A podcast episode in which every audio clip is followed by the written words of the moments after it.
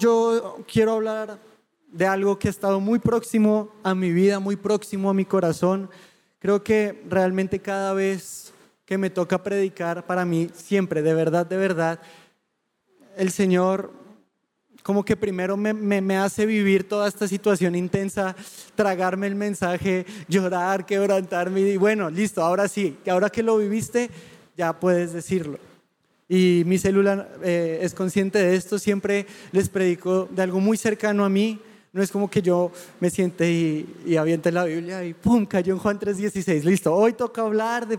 No, sino que de verdad ha sido algo que el Señor ha estado y sigue formando en mi vida. Y yo titulaba el mensaje del día de hoy, importa e importa mucho.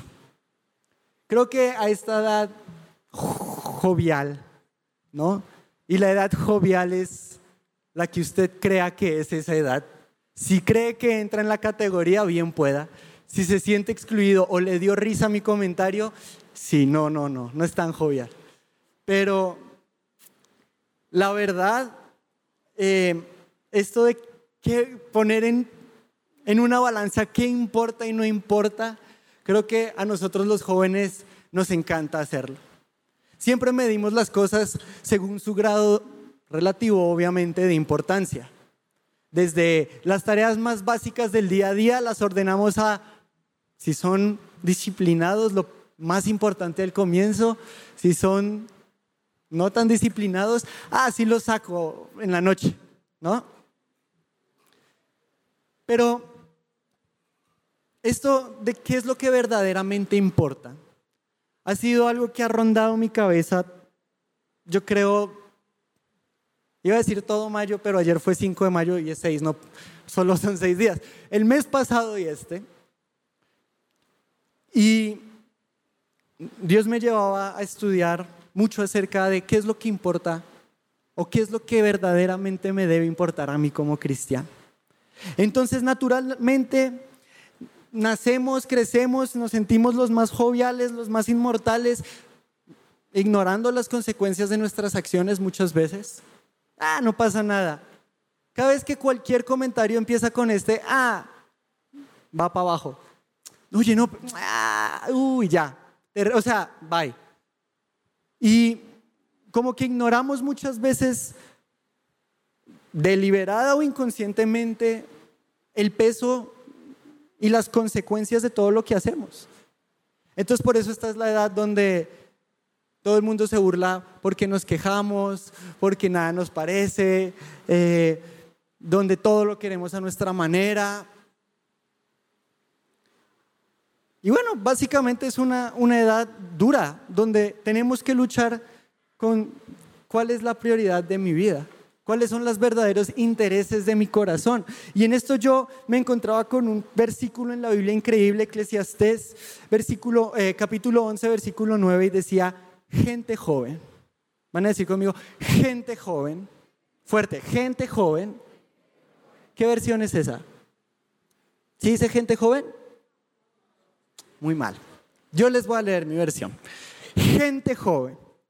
La juventud es hermosa, disfruten de cada momento de ella, hagan todo lo que quieran hacer, no se pierdan de nada, pero recuerden que tendrán que rendirle cuentas a Dios de cada cosa que hagan. Gente joven, o sea, nosotros, muy increíble cómo viven su vida, muy increíble sus, sus, aspiraciones, muy genial sus metas, sus logros, sus proyecciones. Pero un día de esto, yo incluido como gente joven obviamente, un día vamos a cobrar factura de todo lo que hemos hecho. Y ese día es el día del juicio donde vamos a estar delante de Dios y va a ser el día del juicio entonces tenemos que entender una cosa, lo que hago realmente importa e importa mucho. Y hoy vamos a ver cómo el enemigo descarada, semidescarada o sutilmente logra confundir nuestro entendimiento, logra confundir nuestra vida, logra confundir nuestro corazón para hacernos entender o hacernos creer más bien que lo que hago no importa. Que lo que hago no pasa nada. Todo el mundo lo hace. Todo el mundo piensa así. O otra mentira, pero es que para mí no está mal. No, pero es que para mí está bien.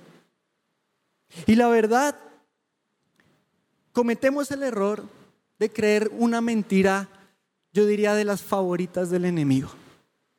Una mentira que el diablo le encanta utilizar, que tiene una misión, que en nosotros haya más de mí, o sea, que en mí, no voy a hablar en plural y luego en singular, que en mí haya más de mí que Cristo en mí. Y cuando hay más de mí que Cristo en mí, entonces las prioridades de mi corazón empiezan a fluctuar, las prioridades de mi corazón empiezan a desviarse. Y aquí empieza el principio de un declive en la vida de una persona que dice conocer a Jesús. Porque entonces el peso y lo que mueve su corazón no es Cristo, sino es el mismo. Lo que mueve sus deseos no es la voluntad de Dios, sino la voluntad de esa persona. Entonces volvemos al inicio, nos volvemos personas que solamente quieren hacer su voluntad. Gente joven que vive la vida bien padre, bien divertido, que no se pierden de nada, como dice aquí la palabra. Pero recuerden y que quede bien grabado en su mente que todo lo que hagan va a dar un resultado, va a dar un fruto y van a tener que rendir cuentas de esto. Y podemos hablar en escala macro, enorme, lo más masivo de su vida, pero también esto es importante traducirlo a los detalles de su diario vivir.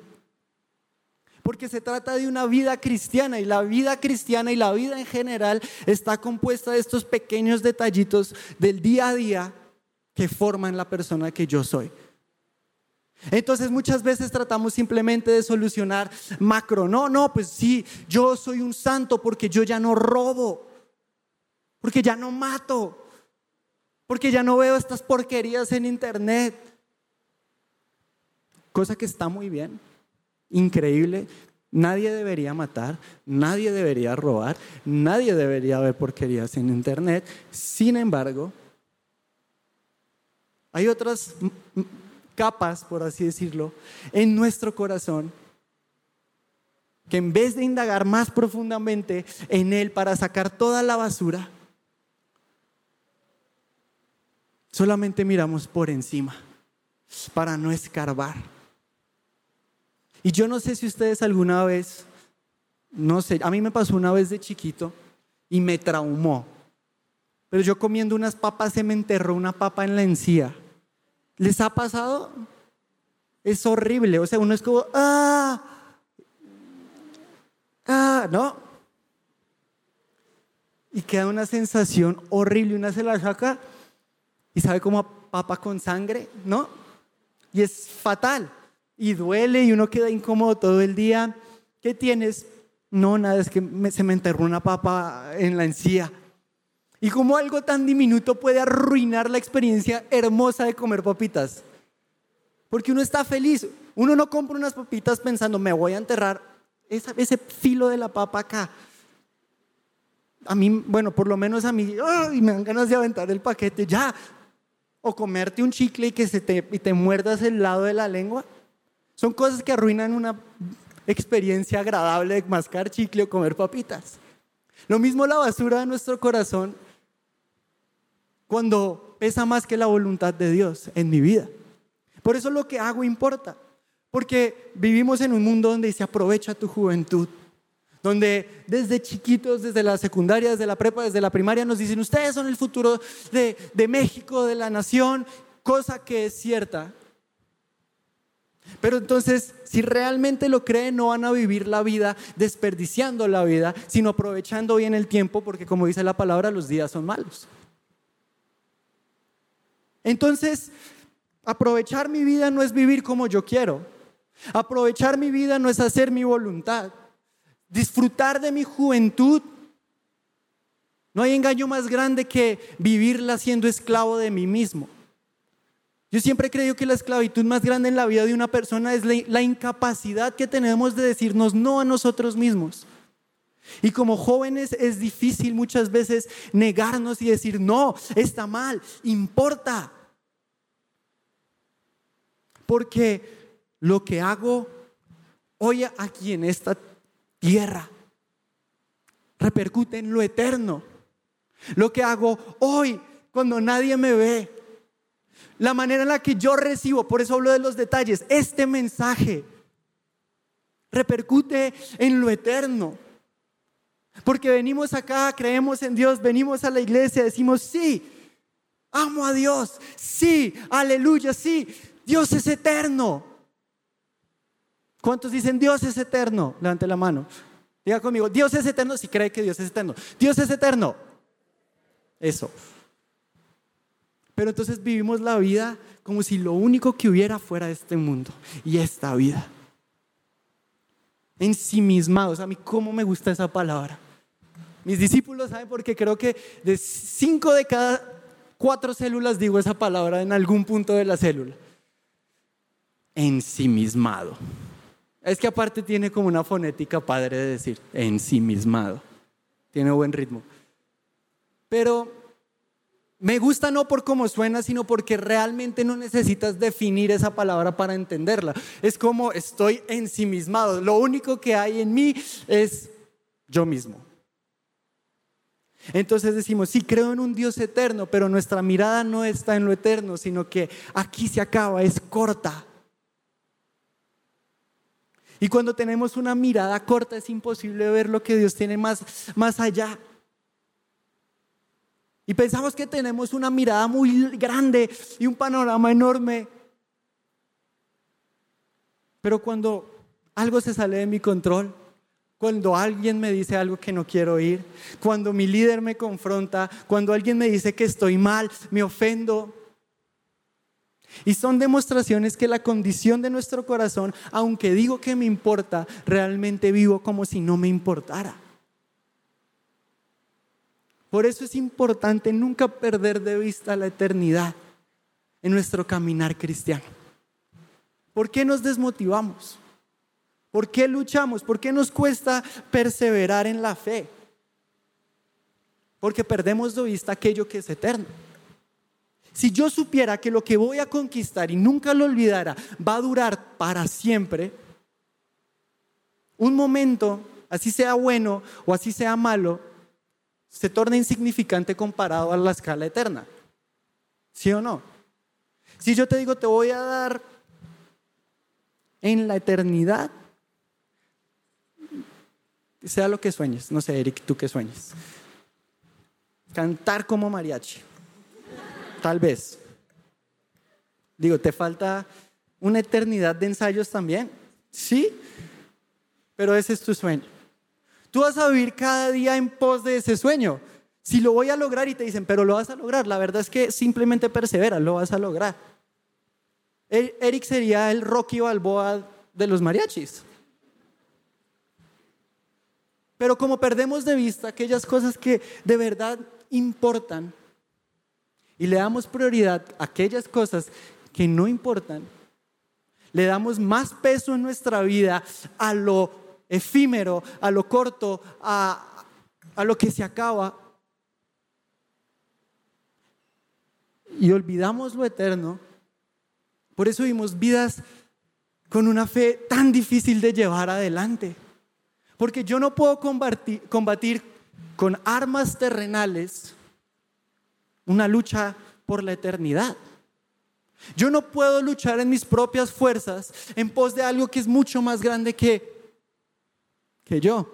Acabo de ver a Betty y se me olvidó que tenía que anunciar algo, lo voy a anunciar al final. a Betty se le olvidó darme la, indicación. Pero claro, entonces hay estos dichos YOLO, ¿no? ¿Cuántos han oído estas ondas de YOLO, Carpe Diem? O, o, o, términos que nos hacen vivir, vive cada día al máximo.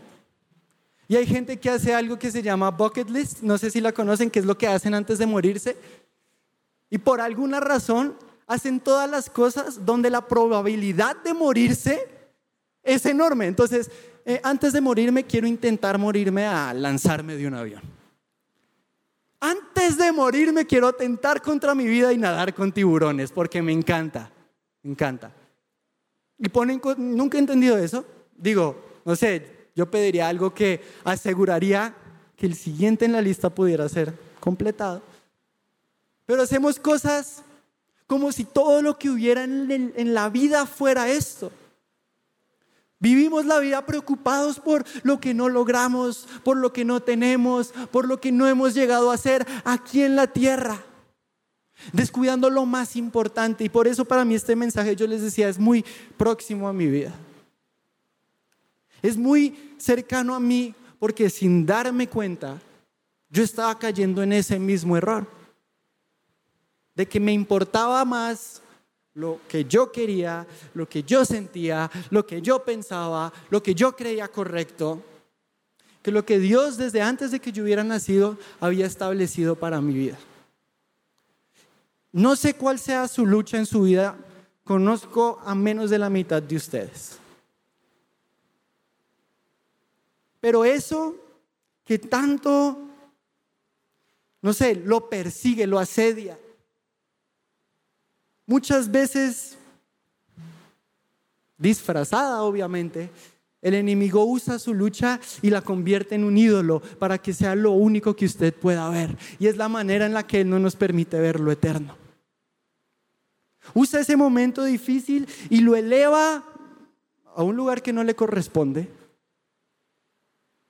Y quita la mirada de Dios, quita la mirada de Jesús y pone su mirada en usted mismo. Entonces actuamos como si fuéramos la única persona en el mundo con problemas. Todos hacemos eso. Cuando hay un momento difícil en la vida, y es lo que yo hablaba antes de predicar con Vicky, y era parte de esto, es nos lamentamos como si fuéramos la última persona y la única persona en el mundo que ha sufrido tanto. Pero cuando nos lamentamos y nos dolemos como si fuéramos la única persona en el mundo que se lamenta y se duele, tenemos la imagen de la cruz bien, bien arrinconada en nuestro corazón. Tenemos la imagen de Dios, de Jesús, que fue molido hasta más no poder, lejos de nuestra, de nuestra visión. Porque cuando yo tengo algo así en mi cara, no puedo ver lo que hay después de ella. Y cuando yo tengo a, mi voluntad, cuando yo tengo esto que glorificó más que Dios, más enaltecido que Dios mismo, empiezan a haber problemas. Entonces, si vivimos la vida así, claro, vivimos una vez aquí en la tierra, y entiendo este concepto de lo que hago importa, Consecuentemente voy a caminar todos los días de mi vida de tal manera que mi caminar me lleve a la vida eterna y no a la muerte. Pero decimos creer en Dios, decimos seguir a Jesús, decimos decir, sí, yo conozco, pero esto es de vivirlo, no de solamente hablarlo. Y nuestra manera de caminar hacia dónde están dirigiéndose mis pasos. Porque en mi mente yo puedo ir a Roma, pero voy a llegar a video. ¿Hacia dónde se dirigen mis pies en la manera en la que yo vivo? Porque lo que a mí más me confrontaba de estudiar esto es cuántas veces yo, yo, yo personalmente omito estas cosas que ya digo saber, que ya digo haber conquistado, que ya he predicado en mi célula y a mis discípulos. Digo, yo como el líder no quiero pensar, Dios mío, mis discípulos. Hola discípulos, los senté ahí. Y hay otros por allá regados, ahí hay unos. Muy bien, hola.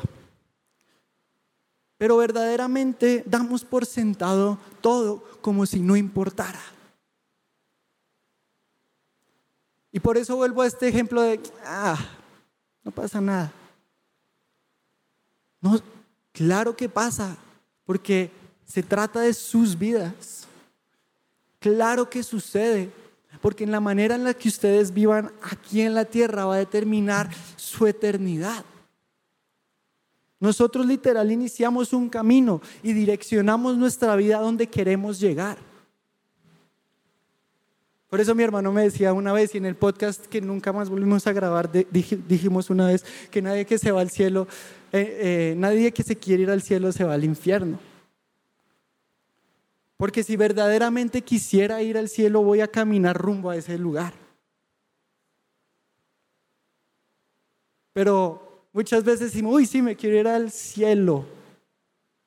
Dirección contraria en todo, todos los aspectos. Y luego nos preguntamos, Dios mío, pero es que, ¿cómo voy a creer en Dios si mira mi condición? ¿No? Entonces, cuando las cosas se tornan difíciles, ahora empieza a importar, pero no es mi culpa.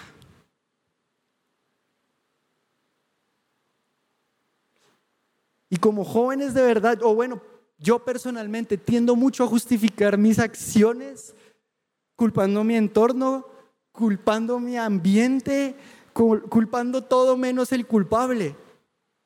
Yo mismo. No, es que no se vale, ya estoy cansado. Pero en mi manera de actuar, yo no estoy actuando como aquel que quiere y se encamina en pos de la eternidad con Cristo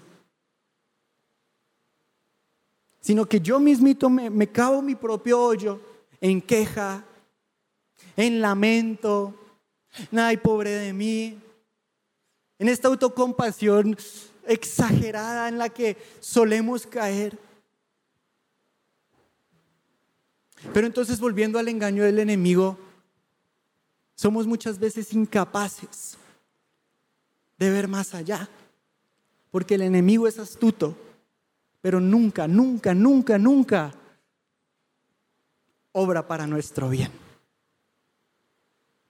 Es como hay cosas que queremos que nos van a hacer daño, evidentemente. Todos los que tienen hijos chiquitos, yo entiendo a todos los papás con hijos chiquitos, no porque yo tenga hijos, sino imagínense el problema que estaría metido si yo en este momento tuviera un hijo Claro, los que me conocen, pues no estoy casado, o sea, sería un problema. Pero yo era ese hijo que, que regañaban todo el tiempo. Entonces yo me veo reflejado no en el papá, sino en el hijo. Entonces yo veo a Esther, no sé, o, o, a Josh, a niños lindos. Son lindos. Tremendamente lindos. Y yo, a mí me das mucha risa porque yo hubiera hecho lo mismo de chiquito. Y los niños hacen sus corajes por cosas que no tienen sentido. Hijo, no te puedes clavar ese cuchillo, por más divertido que parezca. Punto. Hijo, no puedes correr con las tijeras al lado de tu ojo porque te vas a sacar un ojo. Yo he hecho muchos, destruido muchísimas cosas. Yo siempre tuve este issue con la fuerza de chiquito y juraba que tenía superpoderes. Ya les he contado varias historias. Una de estas nunca les conté fue que, que una vez quebré un vaso y me rajé la mano. Porque claro, yo pensé que cuando rompiera el vaso así, ¡pah! se iba a hacer polvo y no iba a tener vidrio y no me iba a cortar porque soy muy fuerte, obviamente. Y yo agarré y apreté el vaso y lo empecé a aplastar contra una mesa porque realmente no tenía la fuerza en mis manos como para quebrar un vaso así. Entonces lo empecé y, luego agarré el vaso y veía que no funcionaba y le empecé a pegar como si fuera un huevo. Pa, pa, pa, y se me reventó en, el, en esto y se me, sí, se me, se me abrió la mano. Yo iba a decir que era chiquito, no era tan pequeño, pero bueno, imagínense pequeño. Por el bien mío. Ayer, no mentiras. No, hace bastante, relativamente. Pero es esto de no ver más allá, no ver más allá de las consecuencias de mis acciones. Y vemos que es la herramienta más vieja del enemigo en la historia y en el libro de todos los engaños, porque es la misma estrategia que usó con Eva en el huerto del Edén. Y la palabra en Génesis 3 dice así.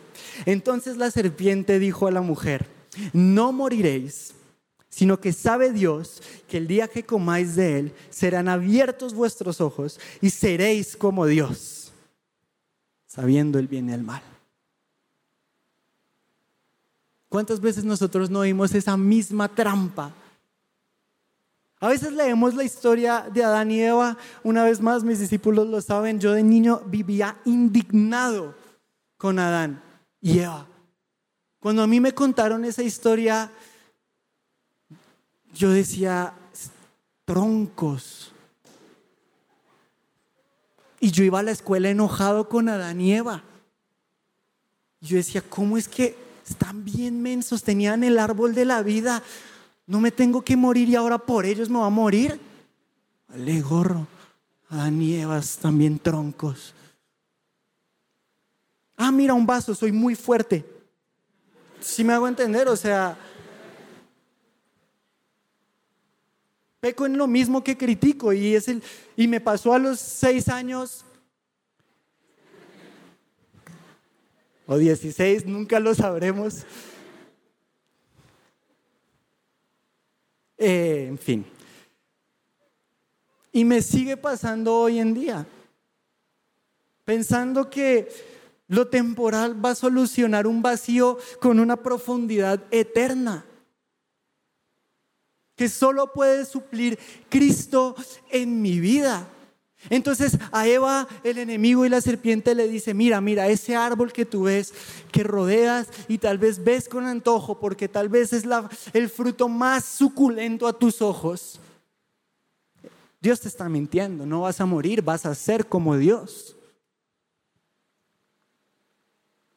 Y en decisiones como qué trabajo tomar, como qué escuela, en qué universidad estudiar, a qué secundaria o preparatoria entrar, las tomamos viendo solo lo inmediato.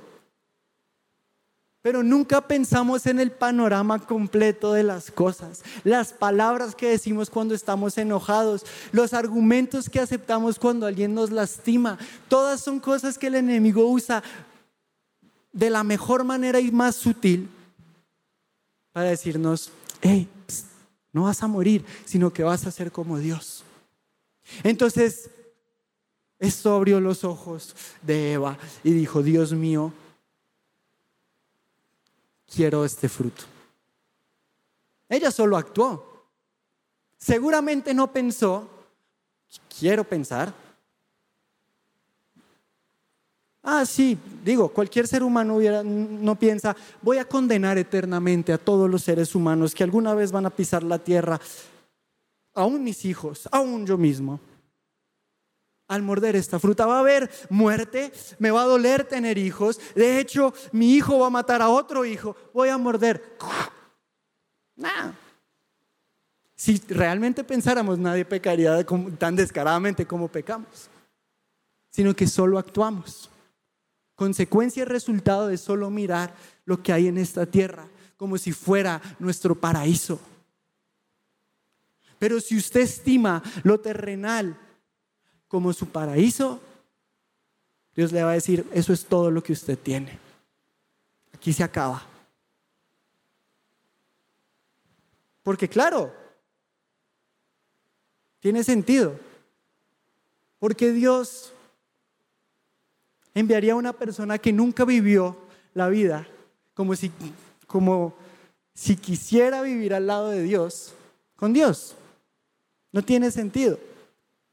No tiene sentido habitar en la presencia de Dios eternamente si toda la vida viví huyendo de ella. Pero vuelvo y repito, a veces nos sentimos un poco inmortales, por eso hacemos bucket lists. Y no pensamos y decimos, yo, yo no sé, pero tenemos esta tendencia de mañana me arrepiento, pero no sabemos verdaderamente cuándo llegue mañana. Mi mamá siempre me decía, mañana nunca llega. Y el día que me dijo eso me voló la cabeza. O sea, yo dije, Dios mío, si yo digo mañana, mañana, va a ser mañana, mañana nunca llega. Pero también mañana nunca llega porque nadie sabe cuántos días le quedan aquí en la tierra.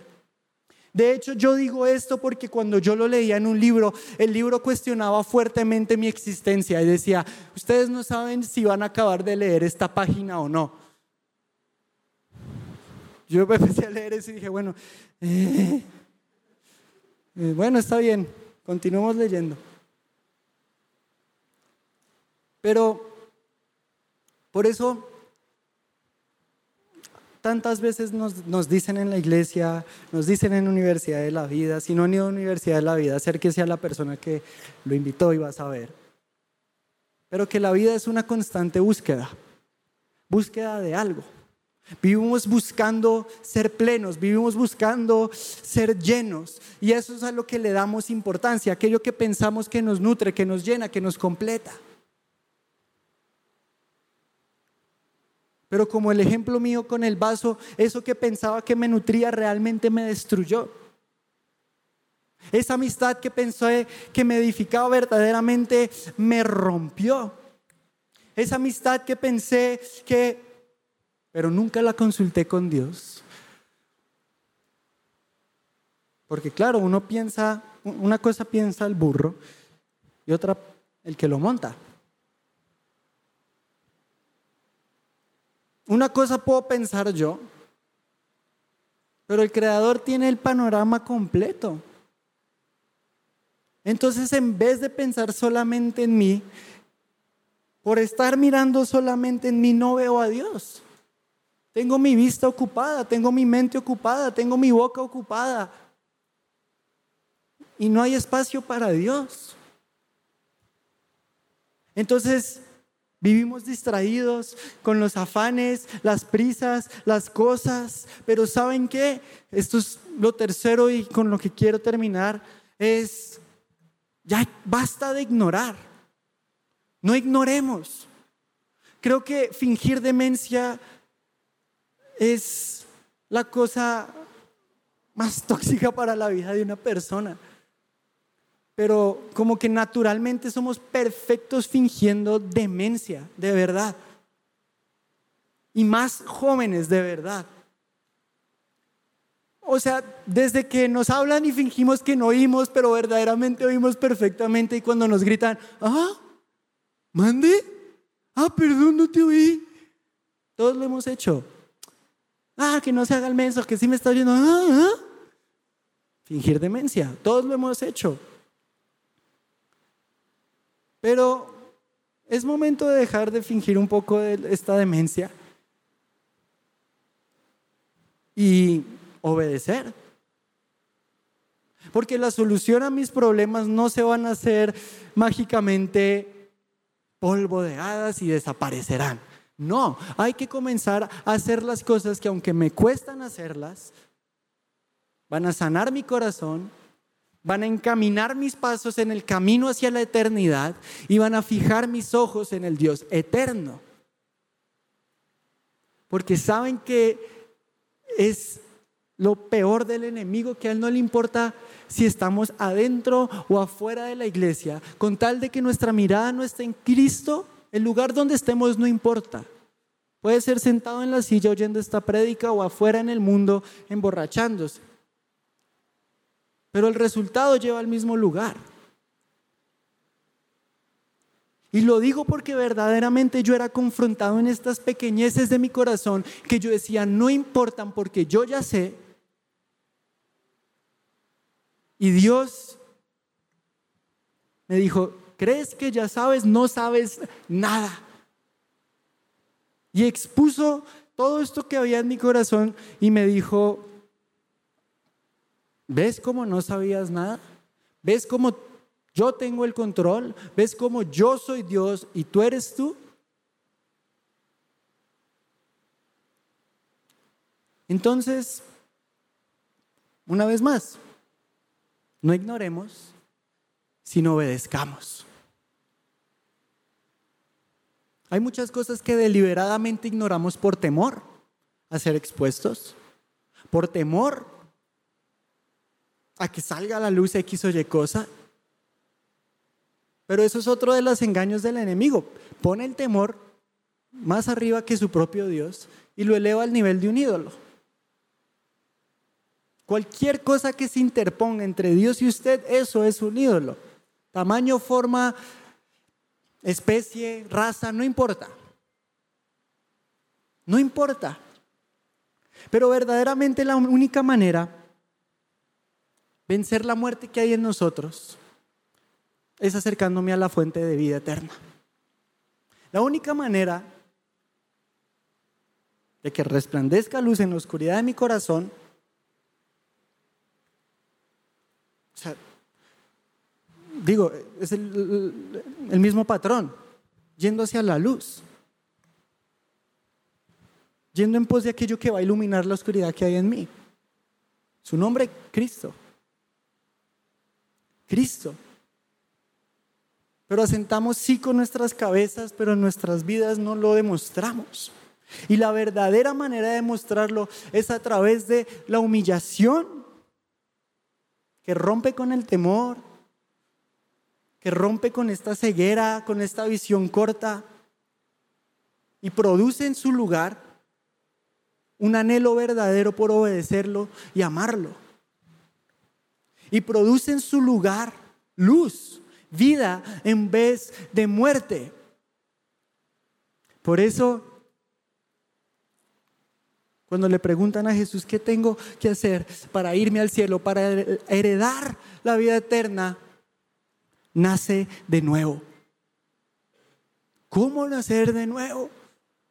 Y esta era una persona que se supone que sabía de Biblia. Era una persona religiosa. ¿Cómo? Pues no me puedo meter al vientre de mi madre una vez más. No, no, no, no, no, no, no. Muere a tu vieja manera de vivir y nace a Cristo.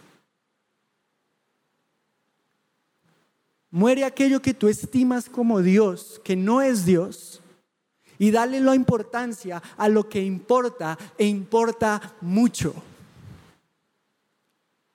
Y en las palabras de John Piper, que es alguien que de verdad escribe de una manera que yo digo, o sea, yo estaba leyendo un libro y dije, este man dijo todo lo que yo he hecho en 40, eh, escribí para 40 minutos en una frase. Pero él decía lo siguiente, el cielo es demasiado increíble y el infierno demasiado horrible. La eternidad es demasiado larga para vivir pensando que todo lo que existe e importa está aquí en la tierra.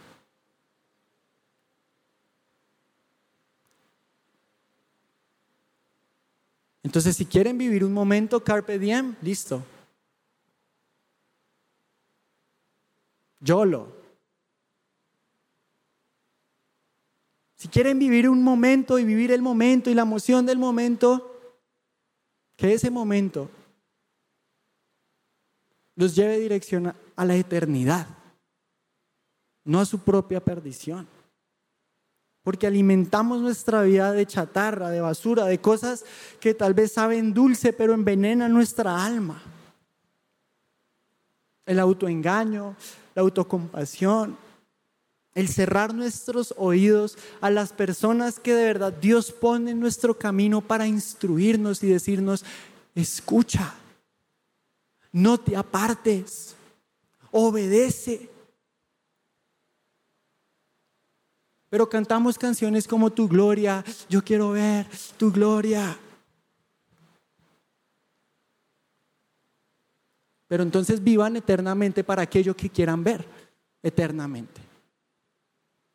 Te entrego todo, pero salimos aquí de la iglesia más cargados, llenos de nosotros mismos, lejos de haberle entregado todo a Dios. Me quedé con todo yo. Entonces por eso la gente dice, no, es que aquí yo no recibo nada en esta iglesia y brincamos de iglesia y brincamos y buscamos vamos aquí y vamos allá. Pero el, problema de todos nosotros radica en todos nosotros. O más bien no hablemos en plural, hablemos en singular. El problema no está en los demás, está en mí. No está en mi entorno, está en mí. Mi mamá siempre, antes de la pandemia, siempre, antes de que fuera COVID, siempre decía en, en las reuniones, dígale al que está a su lado, si yo cambio, ¿alguien sabe qué sigue? ¿Ven? Se lo saben hasta de memoria. Lo recitamos. Pero realmente yo he cambiado.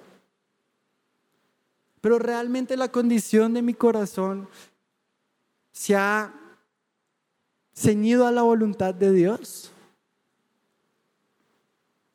O simplemente hago como estos placebos eh, mentales y emocionales que me dejan vivir en paz con mi pecado. Se los digo así porque de verdad es lo que yo sentía que Dios me mostraba a mí. Toda esta semana yo estaba re incómodo con eso. Porque yo me di cuenta que había aprendido a vivir en paz con mi pecado, pero en enemistad con Dios. En enemistad con Dios. Y yo decía, qué horrible, porque estoy ciego. Porque no, si no es que las cosas me caen en la cara, no me doy cuenta.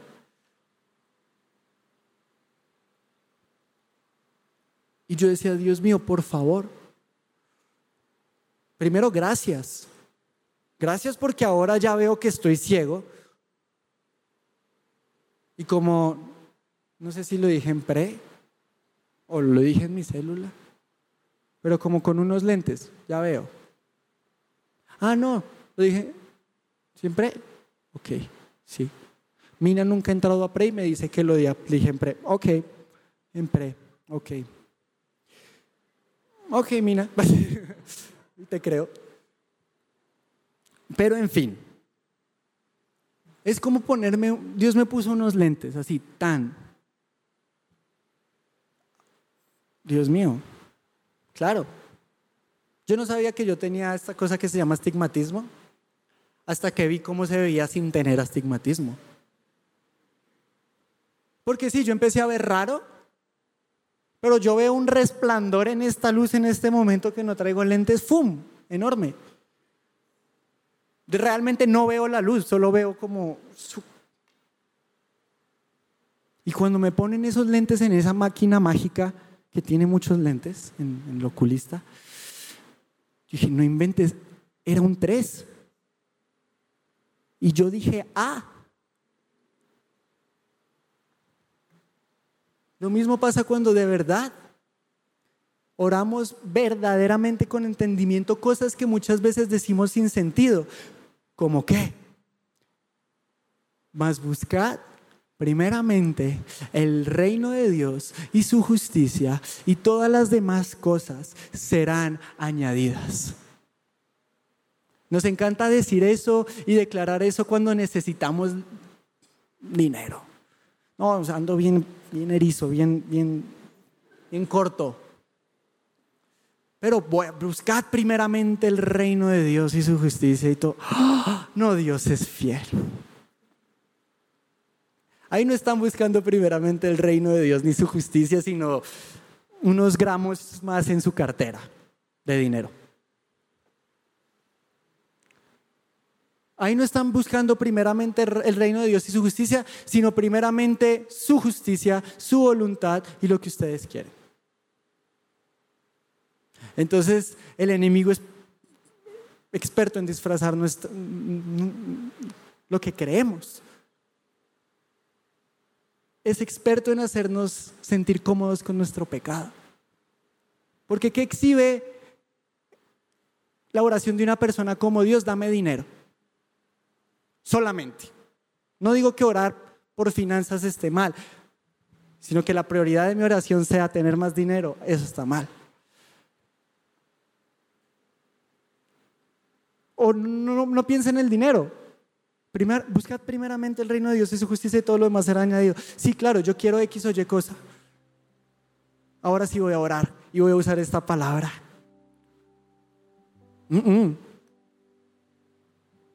Para nada. Cuando yo busco primeramente el reino de Dios y su justicia, entiendo que Él me da todo lo que yo necesito.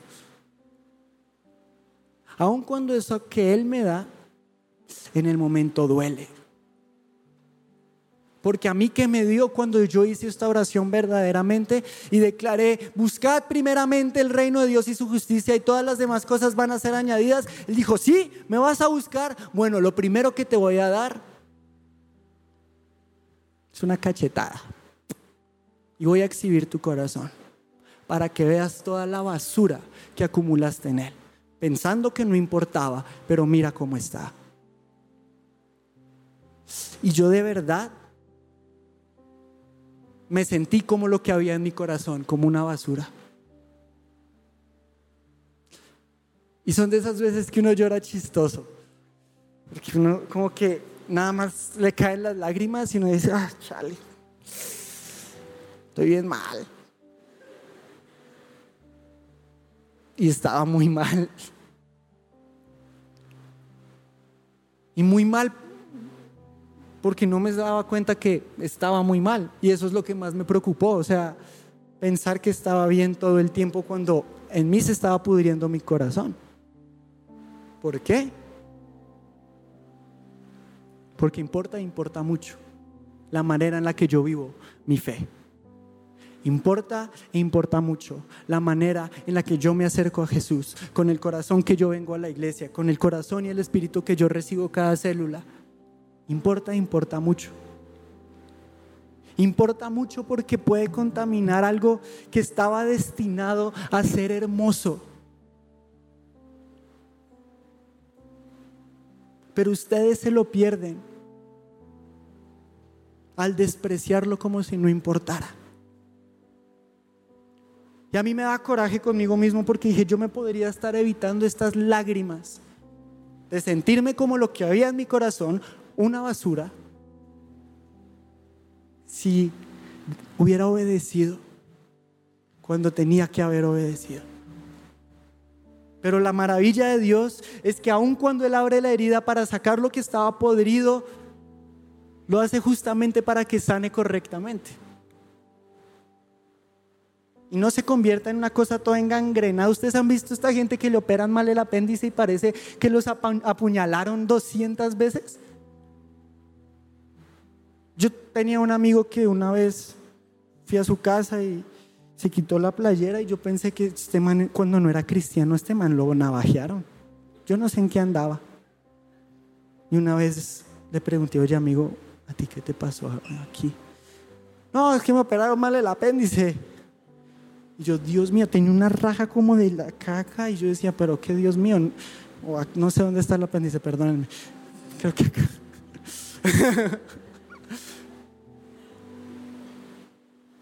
Es que yo sí lo tengo, entonces no, no lo veo. Pero para terminar,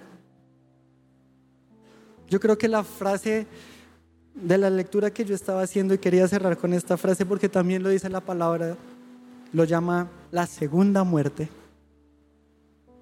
Fue la frase que fue como si agarraron un saco de harina bien pesado y ¡pa! me azotaran y yo dijera, Dios mío, voy a llorar. Y lloré no dije, Dios mío, voy a llorar, sino que empecé a llorar. Pero decía, morir después de la muerte es, la peor cosa que le puede pasar a una persona. ¿Por qué es morir eternamente? Y yo decía, Dios, yo no quiero morir después de la muerte y morir eternamente.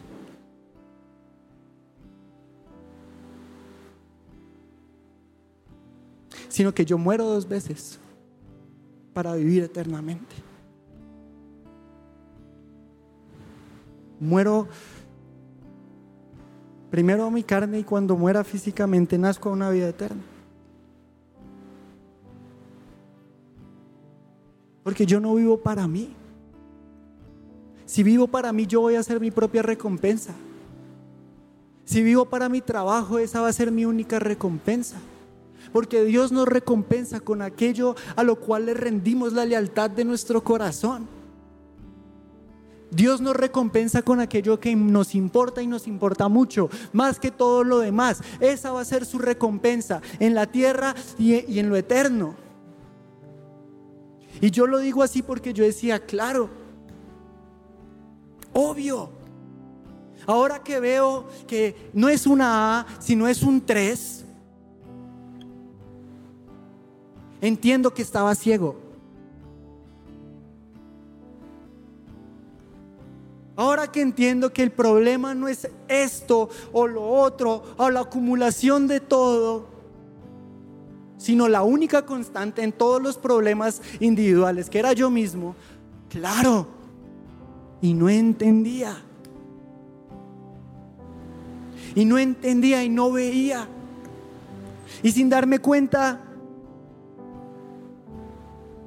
o no que no me diera cuenta, sino engañándome a mí mismo, refraseo, tenía mis pies en el camino incorrecto. Porque el camino en el que yo estaba parado era el camino donde yo creía que era conveniente llegar. Donde yo creía que Dios quería que yo estuviera. Pero en qué momento yo realmente dije, Dios, ¿dónde quieres que esté? ¿Dónde quieres que pise? Solo asumí, di por sentado. Pero nunca quité mi mirada de mí mismo y la puse en Dios como para saber a dónde ir. Y por eso para mí fue sumamente confrontante. Un hombre que se acercó a Jesús sabía de la ley, pero no sabía qué era lo, lo que significaba nacer de nuevo. ¿Cuántos no venimos aquí a la iglesia como yo? Si que éramos desde que no éramos. y te damos todo por sentado y nunca realmente decimos, Dios, ¿tú dónde quieres que yo esté? ¿A dónde quieres que yo vaya? ¿Cómo quieres que yo hable? ¿Cómo quieres que yo actúe? Sino que decimos, esto es lo que Dios quiere para mi vida.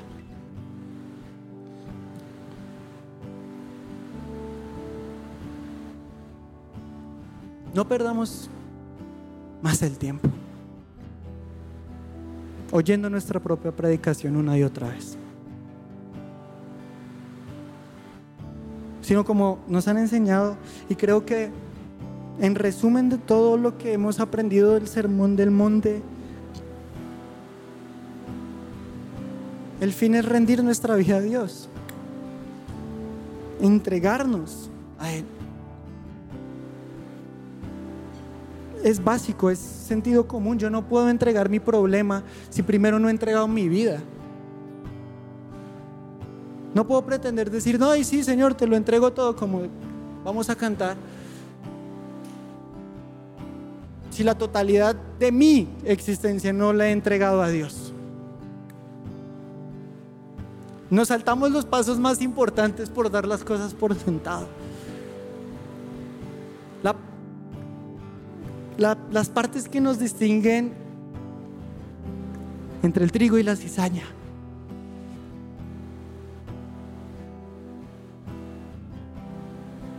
Entre ser esta semilla que no tenía donde echar raíz y se ahogó, o aquella que cayó en buena tierra y dio fruto. Ustedes hagan la comparación que se les ocurra. Pero si verdaderamente quieren rendir su vida a Dios,